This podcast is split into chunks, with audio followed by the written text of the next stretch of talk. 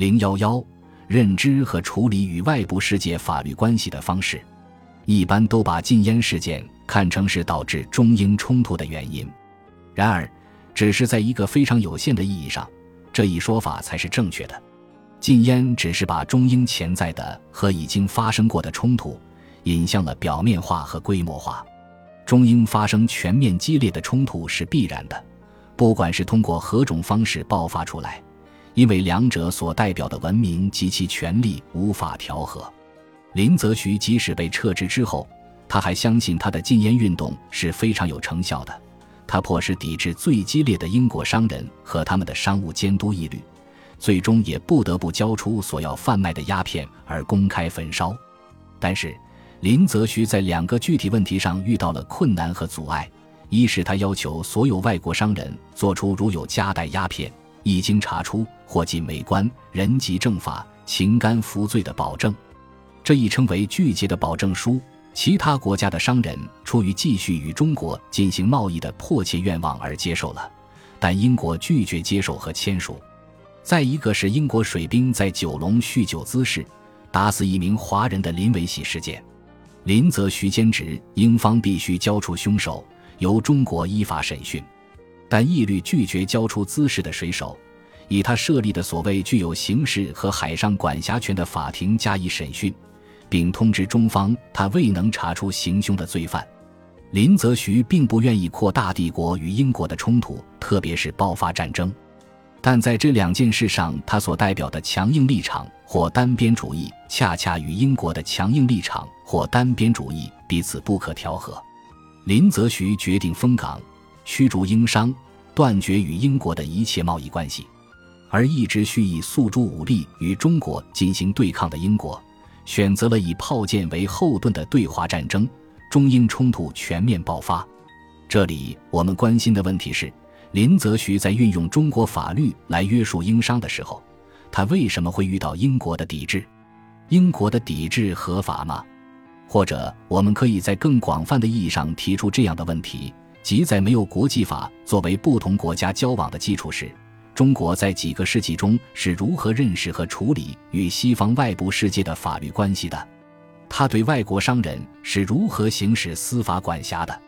为什么这种认识和处理方式在19世纪40年代遇到了困难而不能再维持下去呢？在与欧洲国家几个世纪的交往中，林维喜事件只是外国人与中国人之间发生的诸多法律案件之一。按照大清律例，在帝国，事关外国人对中国人或中国人对外国人发生的刑事案件，帝国都要行使司法管辖权。也就是说，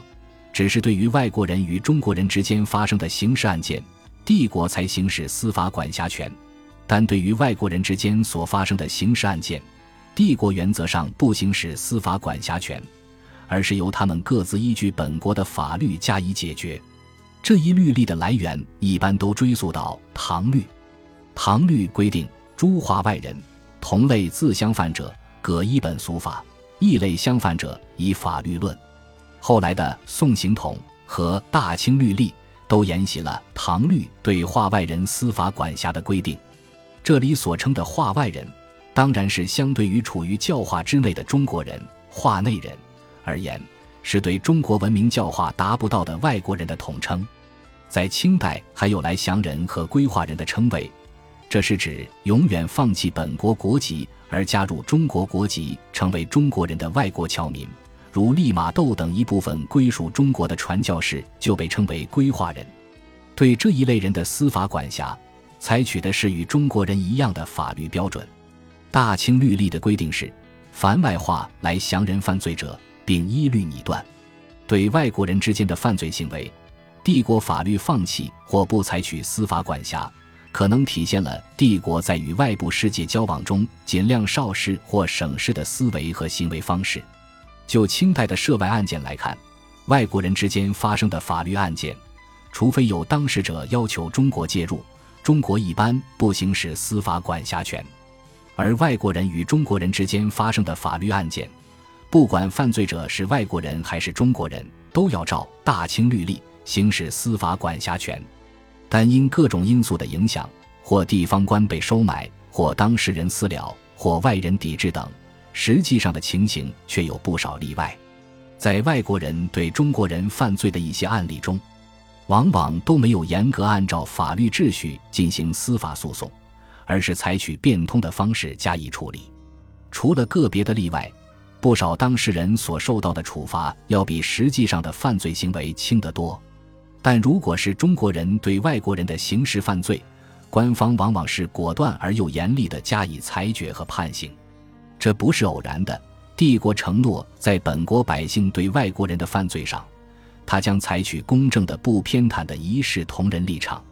他还把这作为安抚和驾驭化外人的一种方式。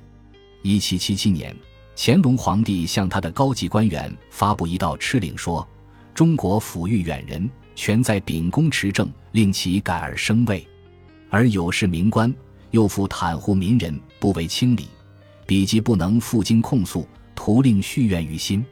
各该将军、都府等。”并当体振此意，实心筹办。欲有交涉辞讼之事，断不可训民人以意外矣。以禁止鸦片为例，中国政府在迅速和严厉打击本国人的违法行为上，是英国人所不能想象的。因此，巴麦尊致中国宰相书中指责中国在法律上差别对待中外之人，显然是一种误解。在这一点上，爱德华 ·R. Randall Edwards。的评判则达到了公允的程度。他说，在某些方面，中国政府在法律上给予西方人的待遇，与他们给予自己人民的待遇相比，要更为宽大，或者说更为有利。首先，正如我们已经注意到的那样，正规的刑事管辖权很少行使于西方人的头上。其次，对于不涉及中国臣民的纠纷和犯罪案件，不予干涉，是一项法定的政策。并在实践中被广为遵守。第三，只要中国臣民犯了针对西方人的罪行，清政府都会迅速而严厉地惩治罪犯，以显示对于远方客人的关怀，并威慑人民当中的邪恶分子。马氏在比较了当时中国与英国的刑法之后，认为两国对犯罪的量刑相差并不远，在对有的犯罪的处罚上，英国比中国更重，如偷盗方面。轻微的偷盗在英国都被判以死刑。英国对中国法律的不满，往往集中在认为中国审讯司法程序不公正，而且特别反对类似保甲性的连带责任制度，这使得那些并未犯罪的人有时也受到处罚。在这一点上，马氏当然也认为这是中国司法存在的问题。然而，中国在司法管辖上的安抚性做法。并没有赢得欧洲人，特别是英国人对中国法律应有的尊重。他们以种种理由逃避，甚至是拒绝中国的司法管辖。他们所持的一个理由是认为中国的司法不公正、不人道和野蛮。如1785年，休斯女士号 Lady Hughes 的炮手因过失杀死一名中国人而被判死刑。他们指责这是不公正的判决，并作出反应说：“顺从屈服这种观念，对我们来说。”似乎是与欧洲人所相信的人道或公正相违背的。假如我们自动屈服，结果就是我们把全部有关道德上及人性上的原则抛弃。我们相信董事部即使冒丧失他们的贸易的危险，也必然赞助我们尽我们的全力来避免这样做。于是，他们单方面决定，此后英国人决心不再服从中国的刑事管辖权。这表明。英国对中国司法管辖权正在向对抗的立场转变。对于中国的司法管辖权，英国往往持一种相互矛盾的立场。一方面，他宣称和标榜英国愿意承认和遵守中国的司法管辖权，但另一方面，他却又以种种理由为其不遵守中国法律管辖的行为进行辩护。如胡夏米在致巴麦尊的信中声称：“诚然。”我承认，一个人到另外一个国家去，应该服从那个国家的法律制度。但是另一方面，这永远假定你是和一个文明国家相交往为前提的，永远假定你所服从的法律规章有明白固定的条文，可以对你的生命财产做合理的保护为前提的。如今中国却不然，特别是他们所坚持执行的关于杀人犯的野蛮规章，与法律和人道原则与理性都是不相容的。以中国司法不文明和不人道为由而要求逾越的英国，早在1830年就立法规定，在中国设一个对海事和刑事案件具有管辖权的英国法庭。这种谋求治外法权的单方面行为，按照当时的欧洲国际法标准，显然也不合法。因此，